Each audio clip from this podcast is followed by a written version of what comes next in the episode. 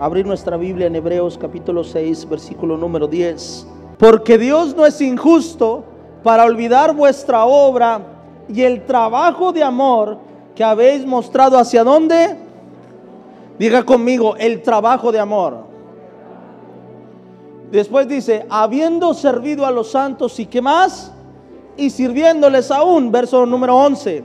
Pero deseamos que cada uno de vosotros muestre la misma solicitud cuando, diga conmigo, hasta el fin, para plena certeza de la esperanza, versículo número 12, a fin de que no os hagáis perezosos, diga conmigo, perezosos sino imitadores de aquellos que por la fe y la paciencia heredan las promesas. ¿Cuántos quieren las promesas de Dios sobre su vida?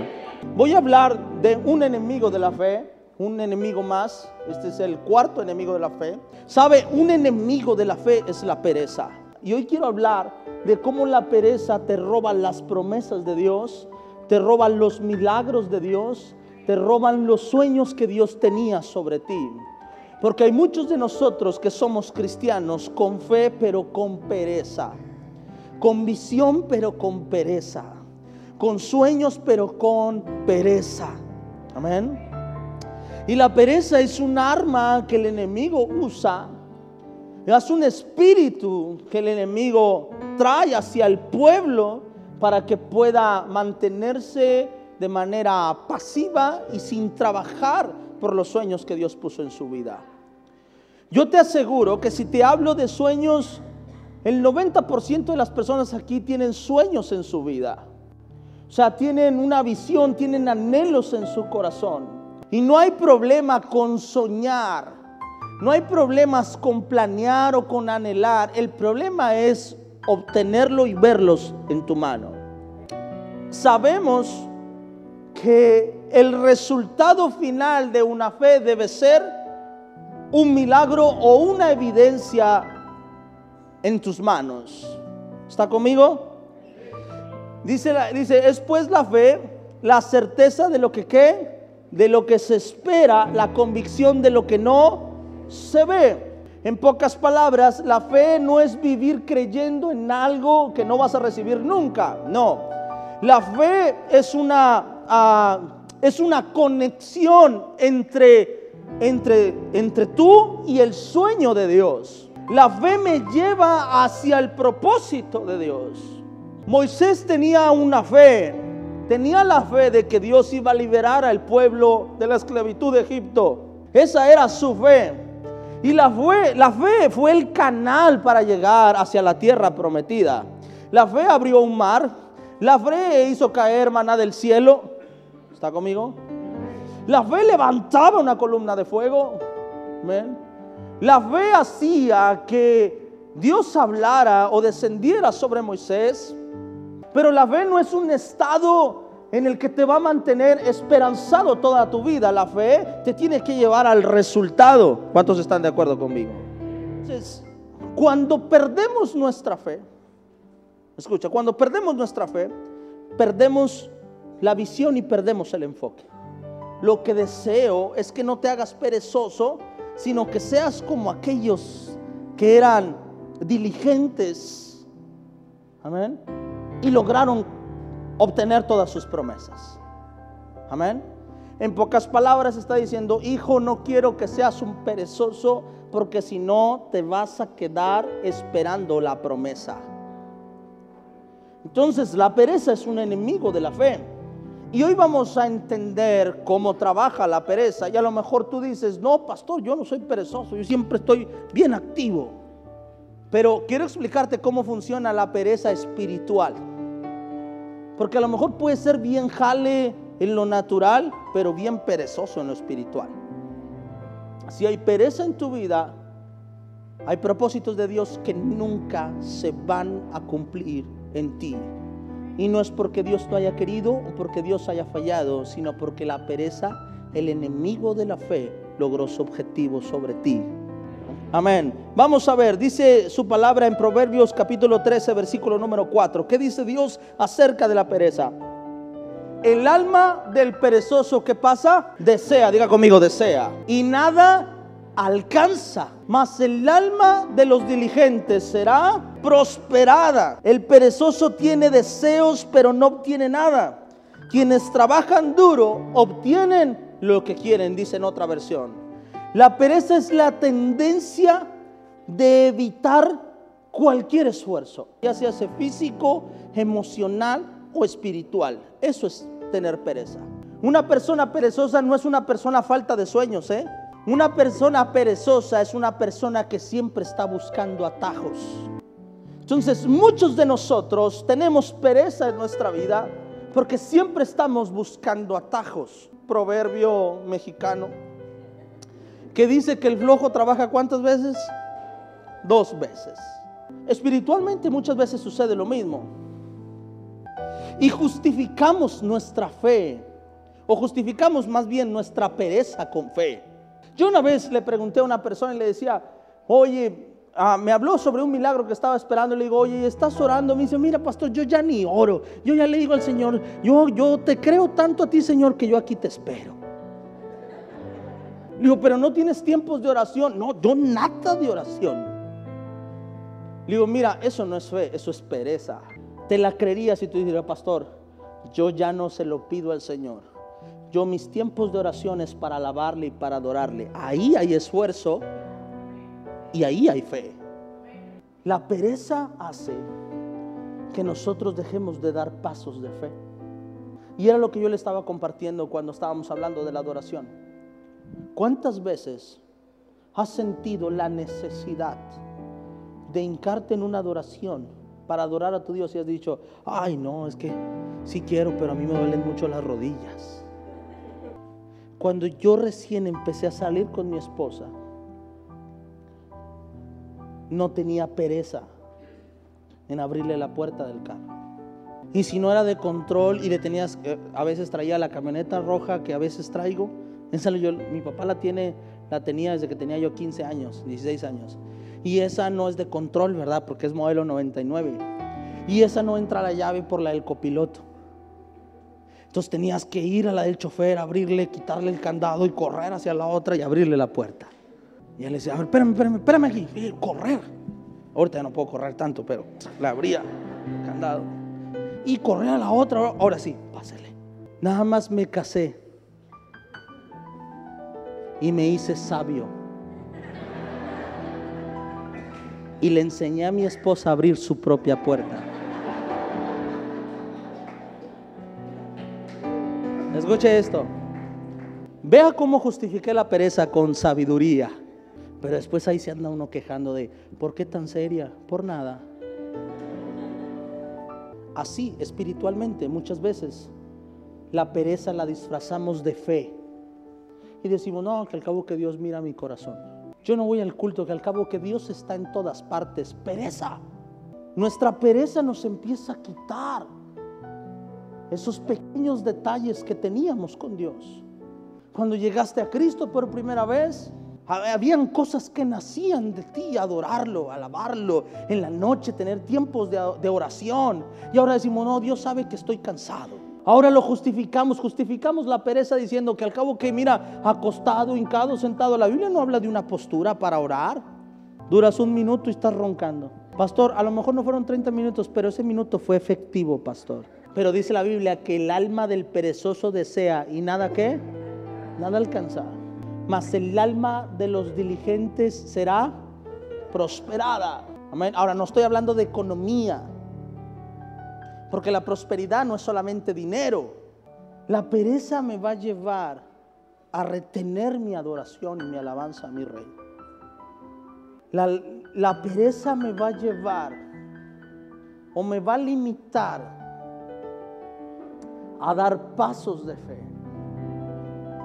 Cuando Dios llama a David o cuando Saúl empieza a buscar un adorador, Saúl dice una cosa, búscame a uno que sepa tocar. Amén. Y da una lista de requisitos. Y hubo alguien que dijo, yo conozco a uno que adora todo el tiempo. Para cuando David vino y pisó el, el palacio, este hombre no le daba pereza cargar su instrumento en el monte y adorar. Se mantenía trabajando para Dios. Amén. Note usted una cosa, pero siempre que Dios se quería manifestar en el Antiguo Testamento, hacía que todos subieran un monte. Nota eso, pero la mayoría de las personas que iban a tener un encuentro con Dios no era, no era ahí. Tenían que hacer algo, un esfuerzo. Tenían que subir una montaña. Tenían que apartarse. Tenían que irse 10, 15, 20 días y dice Dios, ¿quieres ver mi presencia? Súbete a la montaña. Y en la montaña, después de un esfuerzo, en la montaña, ahí se dio la ley. Ahí se revelaron las grandes cosas. Ahí, donde hubo esfuerzo. Amén.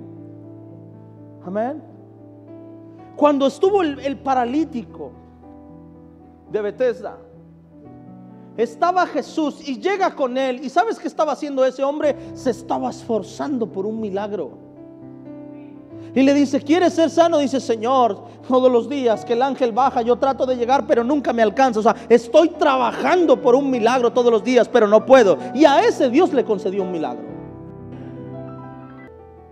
El problema de nosotros es que muchas veces decimos, Señor, yo anhelo el ministerio, yo anhelo el llamado, yo anhelo que me uses. No voy a hablar de otras cosas, voy a hablar de eso primero. Dios, anhelo que me uses, anhelo que me lleves a, las naciones, anhelo, Señor, que me levantes como un hijo tuyo, que ser tu siervo, tu instrumento. Dice Dios, ok, el anhelo es bueno, pero ¿qué estás haciendo para lograr eso? Tenemos pereza para orar, para tener tiempos de oración con Dios. Y el cristiano tiene mucha fe, pero no tiene dedicación. ¿eh? Dios bendíceme. Dios te puede bendecir. Pero si no sales a buscar trabajo, Dios no va a bendecirte. Hay cosas que por nuestra pereza hemos perdido. Nuestro milagro ya está. ya está, aquí está el poder de Dios. Aquí está el poder, el poder de Dios. Está listo a todo momento para manifestarse. La Biblia cuenta una historia de un hombre llamado Saqueo. Y dice la Biblia que este hombre era chaparrito y cuando el maestro iba a pasar, ¿sabes qué hizo? Se montó un árbol. Diga conmigo, se esforzó. No se quedó esperando y dijo, si Jesús me quiere tocar, aquí estoy. No, se esforzó y subió. Y cuando Jesús pasó por ahí, le dijo, hey, saqueo, bájate de ahí. Porque hoy no solo me verás, por el esfuerzo que hiciste hoy, hasta voy a cenar en tu casa. No es suficiente venir y decir, bueno Señor, ya aquí estoy en la iglesia, si tú me quieres tocar, aquí estoy, y estar así. Si te subes al árbol, mi hijo, peligro y hasta me voy contigo a tu casa. ¿Qué dice su palabra acerca de la pereza? Proverbios 21, 25. El deseo del perezoso le mata, porque sus manos no quieren qué? No es que no sea capaz, escuche, no es que no tenga la capacidad, no es que no tenga sueños, no es que no tenga anhelos, no es eso, no es que no esté apto para eso, no. Es que la pereza lo mata. La tendencia a evitar el trabajo y el esfuerzo lo mata. Las personas no obtienen cambios en su vida, ¿sabes por qué? Por pereza. Saben que tienen que soltar un vicio, saben que tienen que soltar algo y les da pereza y no solamente física. A veces es una pereza emocional nada más. Porque hay trabajos que no requieren esfuerzo. Si nosotros tenemos pereza, no podemos culpar a Dios de nuestra escasez.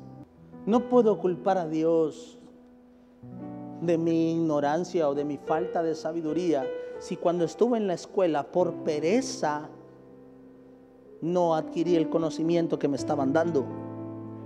Y al final te llevan a obtener el resultado en tu mano. dices, no sé qué fue, no sé qué fue lo que pasó, Dios.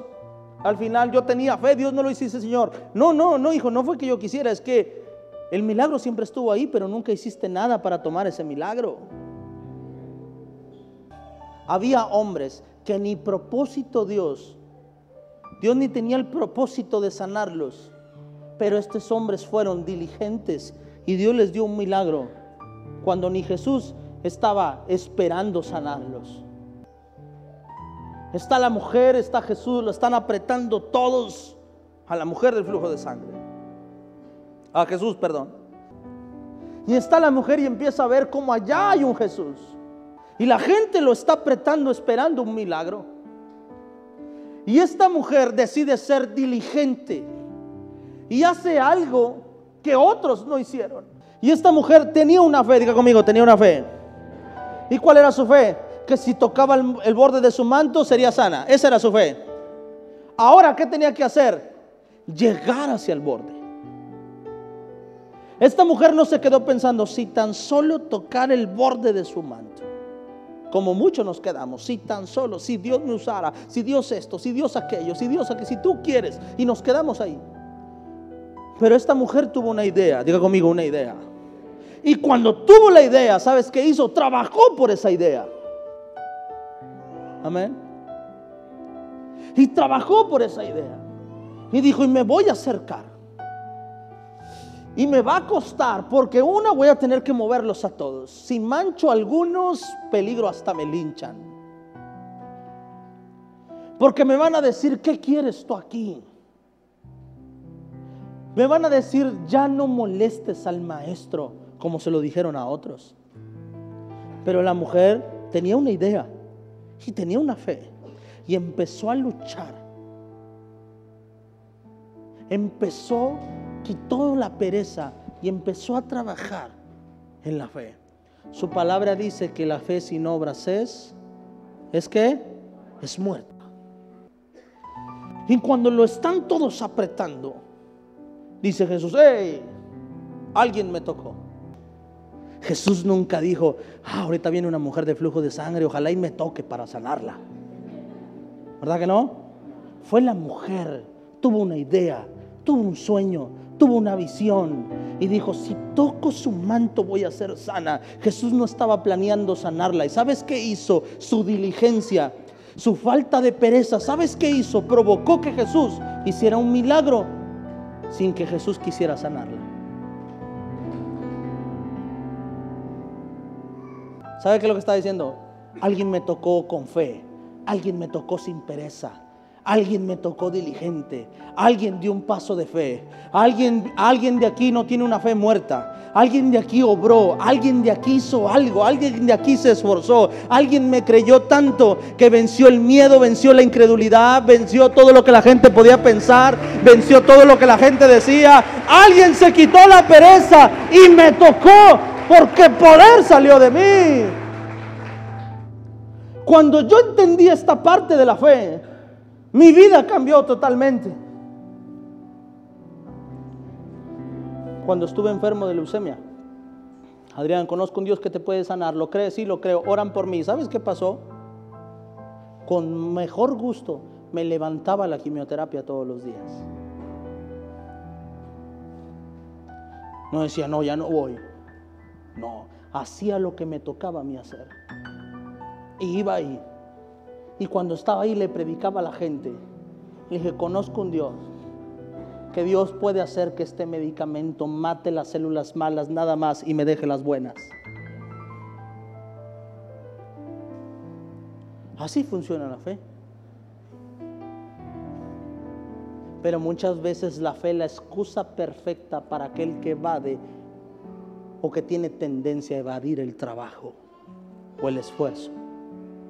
La fe provoca que te esfuerces, que te esfuerces por agradarlo, que te esfuerces por alabar, que te esfuerces por adorar, que te esfuerces por ayunar, por orar, por buscar su rostro.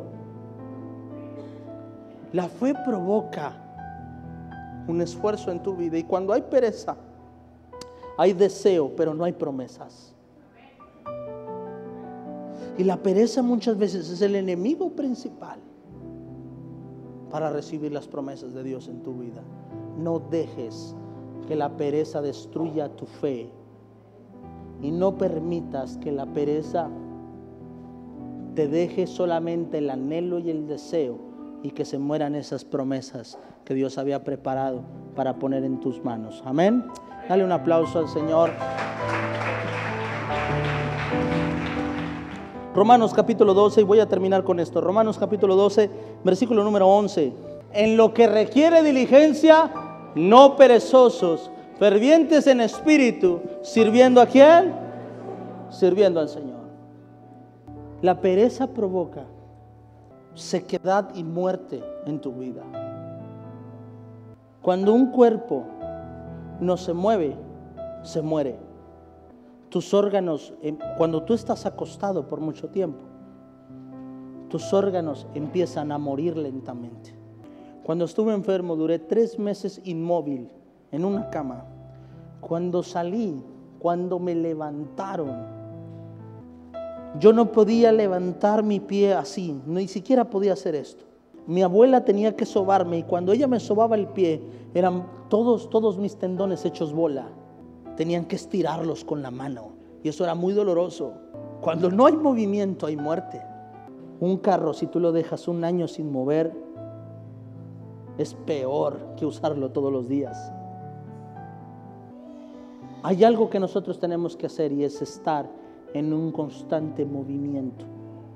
Porque si no hay movimiento hay muerte. Por eso Dios, cuando nos llama, nos exige movimiento. Nos exige que le alabemos. Dice, todo lo que respira, alabe al Señor. Nos demanda oración. Nos demanda conocimiento. Porque ese es otro enemigo de la fe. La ignorancia es un enemigo de la fe.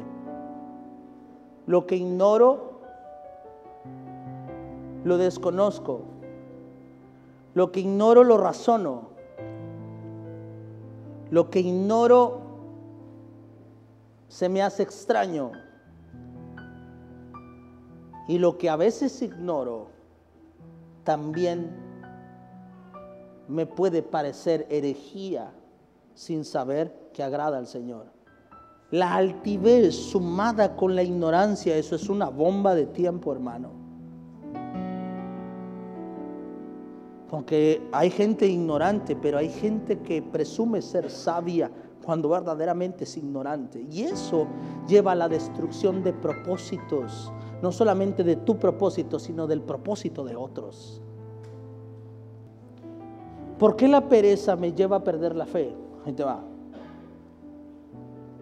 Porque la pereza me lleva a no accionar. Y el no accionar me lleva a practicar una fe muerta. Y una fe muerta no provoca milagros en tu vida. Entonces la pereza, tarde o temprano, terminará con tu fe. Por eso hay personas que dicen, yo antes iba a la iglesia, yo antes esto, yo antes lo otro. A mí Dios hizo un milagro en mi vida, pero me alejé porque la pereza destruyó su fe.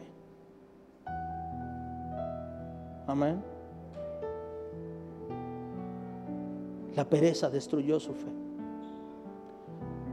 Hay quienes sabemos que tenemos un llamado y no estamos trabajando por nuestro llamado. Estamos esperando nuestro llamado, pero no estamos trabajando por nuestro llamado. Hay jóvenes que han hablado conmigo y me han dicho, pastor, mi deseo es ser pastor. La pereza te va a llevar a que sea un anhelo en tu vida para siempre.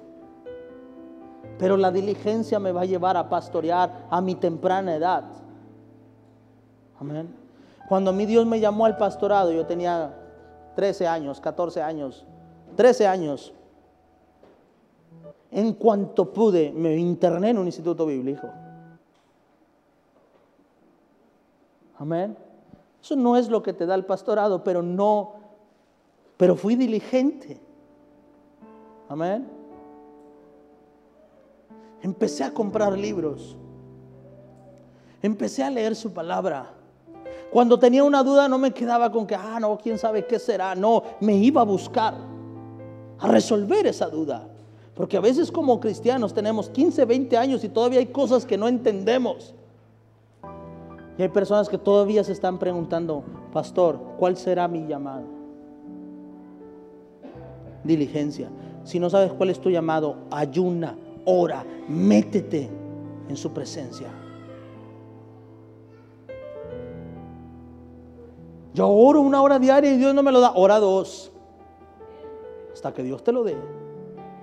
Pastor, es que yo no sé si la alabanza, o sea, esté bien o esté mal, así como la hacemos. Ora a Dios, métete a ayunar y a orar. Y si no es de Dios, vete de aquí, corre, huye.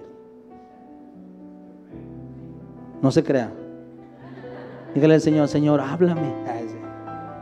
Venga conmigo y dígame, pastor, yo veo que no es de Dios por esto y esto y esto.